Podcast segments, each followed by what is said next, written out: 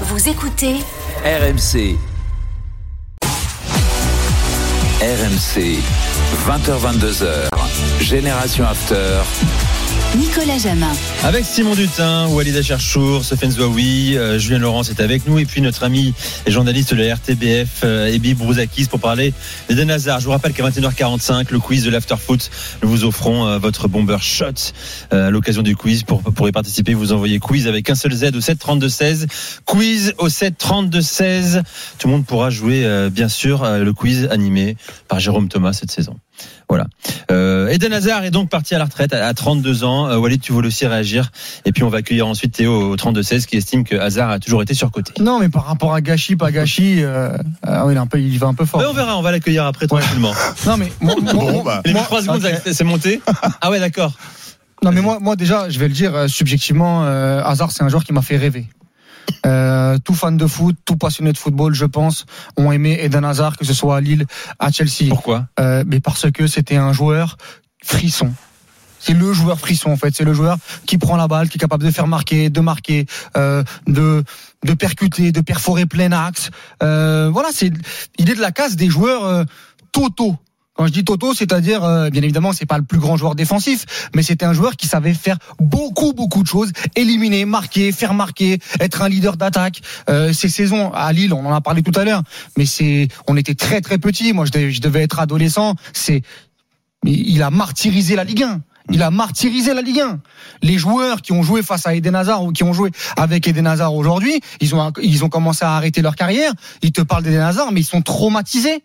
Ce qu'il a fait à Chelsea. Alors bien évidemment, en fait, le problème d'Eden Hazard, c'est qu'il est arrivé dans une ère avec Messi et Ronaldo où les mecs ont été des monstres pendant 15 ans, Ouais, mais- sans relâche, euh, euh, avec une régularité immense. Donc il a eu des petits trous. Mais quand tu vois son année sous Mourinho, quand il gagne le titre, Mm. quand avec la- les Oscar, William, Diego Costa, c'est extraordinaire. Fabregas, cette équipe-là en première ligue, elle est complètement folle. Quand tu prends son, son année sous Conte, où en 3-4-3, on se dit attends, mais il va pas pouvoir être bon avec Conte. Bah c'est l'année où il, Mm. où il met le but contre Arsenal, il gagne le titre, il est incroyable. Je me rappelle d'un match contre Everton, le Everton de Keman, il y a 5-0. C'est extraordinaire ce qu'il fait sur le terrain. Et quand tu prends sa troisième saison, qui est pour moi référence en termes de stats, sous Sarri, où c'est compliqué, il gagne l'Europa League ouais, notamment, il fait 16-14 en première ligue, où l'équipe il est tout seul. Il y a l'histoire d'Higuain en surpoids, il y a Morata, etc. C'est complètement dingue. Alors oui, il y a des détracteurs qui diront, et à juste titre, il a pas la bonne hygiène de vie, euh, c'est football plaisir avant tout. Mais moi j'aime bien ces mecs-là. Je suis désolé, mais moi aussi à un moment donné, j'aime bien ces mecs-là. Le foot n'est pas que robotisé. Le football c'est pas que des mecs qui sont qui ont une hygiène de vie irréprochable. Alors oui, t'es supporter du Real, tu l'as mauvaise. La réalité elle est là. Oui, il y en a qui te diront qu'en Ligue des Champions, il a pas été grandiose par rapport à par rapport à son talent, mais la marque qu'il laisse aux fans de football, elle est incroyable. Et moi, je préfère garder le positif que le négatif, même s'il y en a eu chez Eden Hazard. C'est moi il m'a Julien. toujours dit le peu de fois où je l'ai je- je- on n'était pas on n'était pas potes mais il m'a toujours dit le jour où je prendrai plus de plaisir j'arrêterai et dans son petit communiqué sur les réseaux sociaux il dit j'ai pu réaliser mon rêve jouer et beaucoup disent ça quand il part à la retraite j'ai j'ai joué dans les grands stades j'ai joué les grands matchs etc mais lui il dit j'ai pu réaliser mon rêve, jouer et m'amuser sur les terrains à travers l'Europe et le monde, etc. Et pour lui, je pense, et Ebi, je suis sûr, euh, sera d'accord avec moi, c'était ça l'essence même. Il jouait pour ça. Peut-être même plus que de remporter des titres, même si ça fait bien sûr plaisir de gagner beaucoup d'argent, bien sûr, c'est important aussi. Mais lui, il voulait s'amuser. D'où, d'où le, la, la détestation de l'entraînement parfois parce que c'était trop dur, il aimait pas courir, encore moins en avant-saison. C'est-à-dire qu'il aurait pas été le même joueur s'il n'avait pas la même appétence pour le plaisir, en fait, au quotidien. Exactement. Oui, ce qui a Exactement. fait ce joueur-là. aussi aujourd'hui parce limite que- aussi parfois. parce qu'il y a plus de plaisir. Je sais pas si ça découle que de, de, de, du intéressant. cauchemar de- du Real ou de la Coupe du Monde au Qatar où on a aussi cet cauchemar. Julien, dans, le- cauchemar, de ra- l'évolution. dans le cauchemar, l'évolution du foot c'est ce que j'allais dire. Tout à fait. Est-ce que c'est un foot qui, qui lui ressemble? Parce qu'il vit, il vit dans une époque où c'est un joueur qui commence très tôt à l'âge de 16 ans. Mais aujourd'hui, quand on parle des joueurs qui sont programmés, qui commencent tôt et qui sont bons très vite et qui sont dans l'environnement actuel du football moderne, que ce soit en termes d'exigence, d'enchaînement de matchs, etc. Je dis pas que c'est plus simple, bien évidemment. Je respecterai toujours euh, ces joueurs-là, mais ils vivent, ils sont nés dans ça, ils sont nés dans ce bain-là, donc ils vivent dans ce monde-là. Mais quand tu un joueur de la génération d'Eden Hazard, d'ailleurs, qui est la même que celle de Neymar. Juste pour faire une comparaison entre les deux, même si c'est deux carrières différentes. Tu vis dans un monde qui a énormément évolué au cours de ta carrière, c'est-à-dire on attend de plus en plus de toi, que ce soit en termes de médiatique, sur l'enchaînement des matchs aussi, sur aussi sur ce qu'on dit de toi, sur ton sur ton sérieux, sur ton hygiène. Et donc soit tu switches, comme certains joueurs sont capables de le faire, Karim Benzema par exemple, même s'il a toujours été plutôt sérieux, mais il a gagné en exigence au fur et à mesure du temps. Soit eh ben t'as du mal. Et moi je peux comprendre ça parce que tu commences tôt. En plus, t'as le monde qui change avec toi, l'exigence, etc. C'est pour ça que sur, on peut pas en fait juger la fin de carrière d'Eden Hazard dans sa difficulté sans parler dans le monde dans lequel il a évolué, le monde footballistique et le monde Et puis euh, de la presse, sur- très rapidement sur le passage du Real Madrid. Et après, Théo, Alors- 32 Alors oui, euh, ça résume bien ce qu'il est aussi euh, la transition parce qu'il devait remplacer Ronaldo qui est un qui est un qui est un joueur euh, all-time extraordinaire, etc. Et est-ce qu'il en avait les épaules, surtout mentalement et physiquement parce qu'il revient en surpoids, etc.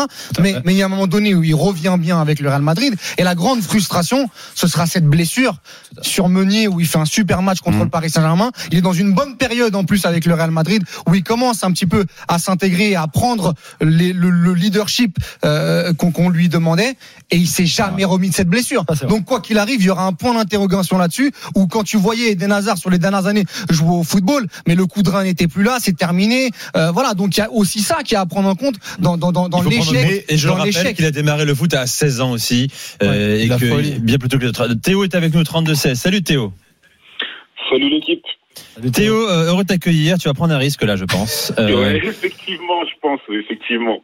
alors, ton regard sur Eden Hazard et sa carrière, justement, et son talent aussi. Bah, bah, bah écoutez, c'est euh, c'est intéressant parce que c'est un joueur, je le répète, hein, avant de commencer mon argumentation, c'est un joueur pareil qui, euh, qui, qui m'a fait rêver. En fait, euh, c'est un crack. Et effectivement, moi, je suis supporter d'Olympique Lyonnais. À une époque où Lyon, c'était une très bonne équipe et on se faisait toujours tuer par Eden Hazard. Donc, euh, mais vraiment à tous les matchs. Maintenant, euh, je trouve globalement, en fait, quand on regarde de plus près, pour moi, c'est un joueur globalement qui est surcoté. C'est un crack qui a énormément de talent dans les pieds, de, de talent dans les pieds, mais en fait, pour moi, ce qui va traduire un grand joueur ou un très grand joueur ou un champion, ça va être l'ambition. Donc, en gros, l'envie de gagner des titres, de jouer au plus haut niveau, le sérieux, donc l'entraînement, la récupération, l'alimentation, et ensuite, je dirais la, carrière. Donc, en gros, on va prendre les titres, les matchs au plus haut niveau, c'est-à-dire donc en Ligue des Champions et en compétition internationale. Et en fait, concrètement, quand je regarde bien la carrière de euh, moi, je vais vous poser une question, par exemple.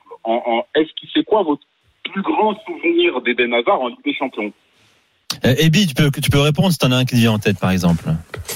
À en Ligue- En des Champions ou en sélection belge d'ailleurs, hein, puisqu'on parle. euh, Non, Ouais, parce de compétition internationale. un peu de cours avec, euh.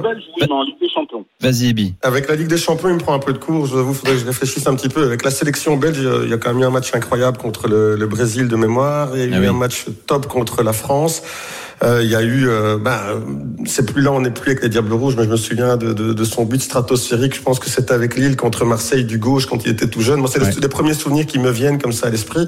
Euh, il, il a eu un impact incroyable. La, la Ligue des Champions, il l'a remporté avec Chelsea, mais j'ai pas un match comme ça qui me vient en tête spontanément. non, non, il, a- Non, mais Il il, arrive la Real. Il a la médaille du Real parce qu'il a joué 2012 trois- Chelsea, il arrive après 2013, sur Chelsea, ouais. Ouais. Mais de toute façon, quand Il il, a arrive, gagné on sait que son talent, Eh, le talent d'Achille de son palmarès. On, l'a, on l'a dit, la Ligue des Champions, il n'a pas été à la hauteur de son talent. On l'a tout, que ce soit que ce soit statistiquement ou même dans, ce que dit, ou même, dans ses matchs. Et les détracteurs d'Hazard, bien évidemment, auront le droit de comment dire euh, d'émettre des doutes par rapport à ça, parce que aujourd'hui on est dans la dans le prisme Ligue des Champions. Maintenant Ouais, dire sur- maintenant dire surcoté alors qu'il a été l'un- une légende, qu'il est une légende et qu'il a été l'un des meilleurs joueurs, voire le meilleur joueur à un moment donné sur la décennie dans le plus grand championnat du monde. Moi, je peux pas t'entendre dire ça. Je suis Mais désolé. d'autant, d'autant plus Théo que Walid a raison de Non, mais rappeler. il a le droit. il a tous Mais quand t'aimes le foot, t'es, parfois ça veut content d'avoir vu un match pour un dribble, pour un geste, et effectivement voir ne juger le, le football que euh, par le prisme de la trace que t'as laissé dans les statistiques ou quoi.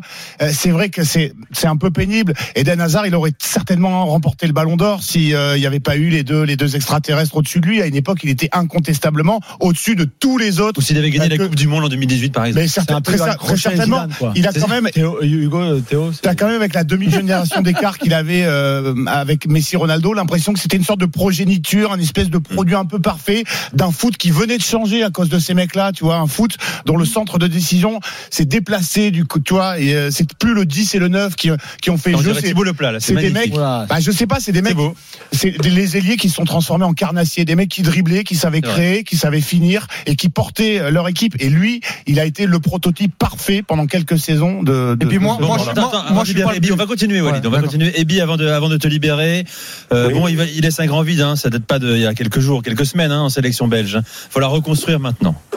Il va falloir reconstruire euh, la Coupe du Monde au, au Qatar. Il était pas trop mal. On avait l'impression que c'était. Enfin, il était pas trop mal. Non, J'ai c'était vu pas tous les matchs, aurait été pu, hein. pareil, ça aurait les pu être matchs. pire, mais c'était Ouais. pas fou non C'est plus. dur, c'est dur, c'est dur. Ouais. C'est- est J'ai préféré son c'était euro, pas- j'ai préféré son euro à, Oui, dans, à, à, dans, à à la l'Europe là. Ouais. Oui, oui, on est, je suis complètement d'accord. Quand je dis qu'il était pas trop mal, qu'on se comprenne bien, c'était pas à l'aune de son talent. Mhm. Euh, je trouvais qu'il était un peu impliqué, etc. Et on avait l'impression dans ses regards, dans son nom verbal sur le terrain, qu'il avait envie de prouver quelque chose. On avait un peu cette impression. D'ailleurs, euh, lors des deux premiers matchs, il n'est pas loin d'être l'un des meilleurs Belges, enfin l'un des moins mauvais euh, sur euh, sur le terrain. On, on le sort à la 60e, on sent que l'équipe bascule un petit peu. Et là, il, il commençait, il recommençait tout doucement à redevenir un peu l'ombre de lui-même. J'essaye de poser mes mots. déjà ça. Mais, oui. Mais, après, après ça, ça a, été, ça a été un peu compliqué. Il a, à un moment donné, on a posé la question à Domenico Tedesco, le coach des Diables Rouges, on a posé la question de savoir s'il allait faire un effort pour récupérer des Nazars. Parce que ça valait la peine. Imaginez avec Zidane, j'arrête.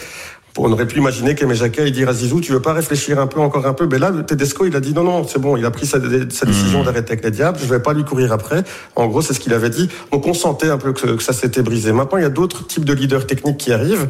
On a Kevin De Bruyne, qui est, qui est là depuis toujours et qui est, enfin, qui pour l'instant est, est blessé, mais qui pour moi est le, le véritable moteur de cette équipe euh, des Diables Rouges. On a Lukaku qui marque beaucoup de goals. Et sur les côtés, dans des rôles différents, on a notamment Jérémy Doku, Trossard. Bakayoko, euh. Trossard Trossard. aussi, qui, qui est blessé maintenant. Mais on- a des joueurs euh, qui, qui pourraient, je dirais, peut-être endosser cette responsabilité dans, dans un rôle moindre, évidemment, parce qu'ils n'ont pas le talent euh, qu'avait Eden Hazard. Mais Trossard est par exemple celui qui se, se rapproche le plus du- style euh, d'Eden Hazard. Mais sur les côtés, le football va évoluer. Côté belge, en l'absence d'Eden Hazard, puisque lui, c'était un, une sorte d'ailier qui rentrait vers l'intérieur. Maintenant, on redécouvre des ailiers qui couvrent, qui, hum, comment dire, qui, qui font la ligne.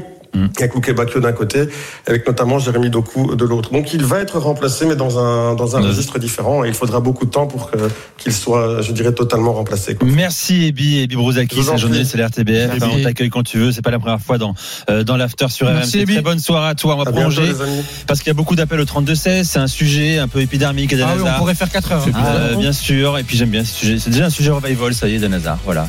Un sujet nostalgie. Euh, après ces, euh, ces 15 ans au plus haut niveau. Ma On génération à faire en 32-16. prend un coup.